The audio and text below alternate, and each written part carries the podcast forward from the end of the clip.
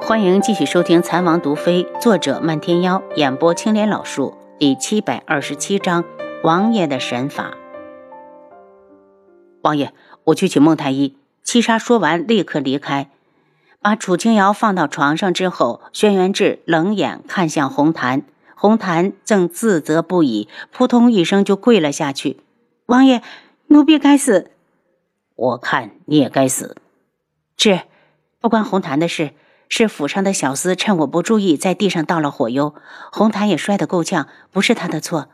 楚清瑶替红檀求情，轩辕志这才收回目光，见他的脸色惨白，连鼻尖上都冒出了汗珠，担忧的道：“阿楚，肚子还疼吗？”有点儿。楚清瑶忍着疼，尽量的让自己看起来没那么严重。我已经吃了保胎的药丸，这我好害怕，我怕。他给自己做了检查，确实是动了胎气，随时都有小产的可能。轩辕志将手指放到她的唇上，安慰道：“不准胡说，本王的孩子自有天佑，一定不会有事的。孟太医马上就到，我们再等一等。”忽然，楚清瑶脸色大变，他感觉身下似乎有温热的东西流了出来，惊得一把抓住轩辕志：“志，扶我起来，我好像流血了。”阿楚，别动，等孟太医来看看再说。楚清瑶忽然眼眶一红，泪水顺着脸颊一颗接一颗的往下掉。她的孩子如果出了什么事，都是她这个当娘的没有照顾好。红檀赶紧拿了月事袋子过来，见王爷好像不打算出去，只好尴尬的站在一旁。楚清瑶对轩辕志道：“你先出去，我处理一下。”轩辕志来到外面，正好看到赶过来的白锦。弟妹怎么样了？白锦道：“不太好。”轩辕志的脸色阴沉，他现在都想千刀万剐了小厮。怎么会摔倒呢？不是有丫鬟扶着吗？白锦很是疑惑，明明出去的时候还好好的，怎么他才和皇帝说了几句话，他这边就出了事了？是被人偷偷的在脚下倒了火油。轩辕志道：“皇姐，你先帮着阿楚看看。”这个孩子一定不能有事。董红檀将房门打开，白锦跟着轩辕志进屋。他来到床前道：“我帮你把把脉。”楚清瑶点点头，他把手往前伸了伸。白锦收回手之后道：“已经动了胎气，怕是已经流血了。这段时间一定要卧床静养，不可以下床。保胎的药物也要按时服用，不能粗心大意了。”黄姐手上可有什么保胎的好药？轩辕志道。他知道黄姐出身尊门，这才开口询问。白锦脸一红，她现在还是黄花闺女，身上怎么会带着保胎的药物？歉意的道：“我真没有。不如这样，我现在就回去找师傅。”黄姐，不用了。楚清瑶道：“我自己手里有药。我观脉象，弟妹似乎已经用过药了。”楚清瑶点头：“是，我摔倒之后就先吃了。”他觉得小腹似乎没有刚才那么疼了，看来药丸已经生效。王爷，害王妃跌倒的小厮抓回来了。暗卫在外面道：“带到外面，给我狠狠的打，给他留一口气。一会儿本王要亲自审问。”轩辕志恨意十足的眸子里带着一抹残忍，敢害他的女人和儿子，死一百次都不够。白锦脸色一冷：“小厮。”就是他想要谋害皇家的子嗣吗？你先把他交给我，我看看他到底是何居心。边说边大步的向外走去。很快，外面就传来了他的声音：“把他带到院子里面去。”白锦才刚走，孟太医就到了。他检查之后，说话也和白锦相似。末了又道：“只要王妃在床上好好养着，孩子应该不会有事。”见王爷似信非信，他赶紧解释。是王妃吃的药药效好，若是换成别人，这一摔估计……楚清瑶心里松了口气，可能是关心则乱，她一直不敢肯定孩子能不能保得住。孟太医的话给她吃了一颗定心丸，心里一放松，便想到了小厮。他与小厮无仇无怨，不想也知道这肯定是受人指使才这么做的。可幕后之人到底是谁？有劳孟太医了。听到孩子没事，轩辕志的心情也好了不少。王爷，臣刚从宫里出来，宫里的皇后娘娘又有了身孕。孟太医最近也听到了一些风声，宫里最近在针对智王府。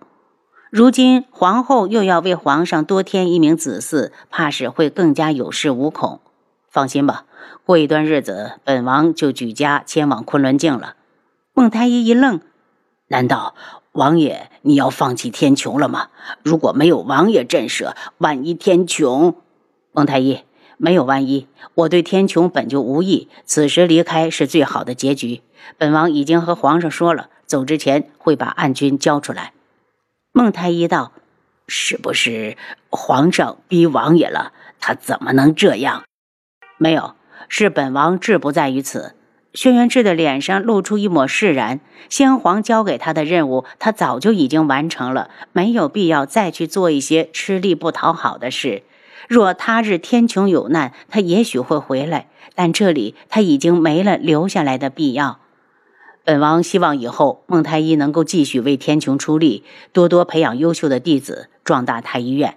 轩辕志道：“等我们在那边安定下来之后，本王让王妃出面去和一门商量，让一门恢复各国的合作。”孟太医道。其实，就算没有一门，有王妃的弟子在，太医院也会蒸蒸日上的。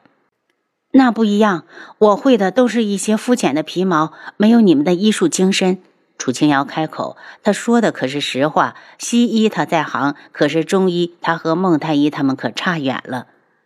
孟太医走后，轩辕志对着红檀道：“你留下来，好好照顾王妃。要是再出什么岔子，本王拿你试问。”王爷放心，奴婢一定会尽心尽力，好好扶持王妃。是，你别吓他了。楚清瑶道：“刚才的事根本怪不到红檀。”轩辕志来到白锦的院子，见小厮正跪在地上，已经被打得血肉模糊，看样子好像什么都没招。他晕怒，他智王府倒是人才辈出啊，没有想到一个名不经传的小厮骨头也这么硬。不肯招吗？他冷笑。他咬死了不承认，一直说他是被冤枉的。白锦厌恶地看着小厮：“如果你再不招，我就扒了你的皮。”轩辕志来到小厮身前，上去就是一脚，直接踹断了他一条腿。小厮面色狰狞地惨叫着：“你们杀了我吧，我什么都不会做。”轩辕志吩咐七杀去把管家叫过来。赵管家很快就来了，他已经听说了府上的小厮想要谋害王爷的子嗣。一见到小厮就气不打一处来，上去就扯着他的耳朵道：“到底是不是你干的？如果是，就赶紧招了，也免得吃尽苦头。”不是我，小厮眼中露出一抹绝望。赵伯，去把府上的下人全部给本王叫过来。轩辕志道：“王爷，是老奴治下不严，老奴该死。”赵管家说完，转头就去叫下人。当下人们都被集合到这个院子时，大家也都知道是出了什么事儿，人人用愤恨的目光看着小厮。来人，去牵狼狗。轩辕志又道：“狼狗很快的被人牵过来。”他瞪着凶狠恶煞的眼睛看着众人。当暗卫把他牵到小厮面前时，七杀道：“你招还是不招？”小厮一脸崩溃的瘫在地上：“王爷，你杀了我吧，杀了我！”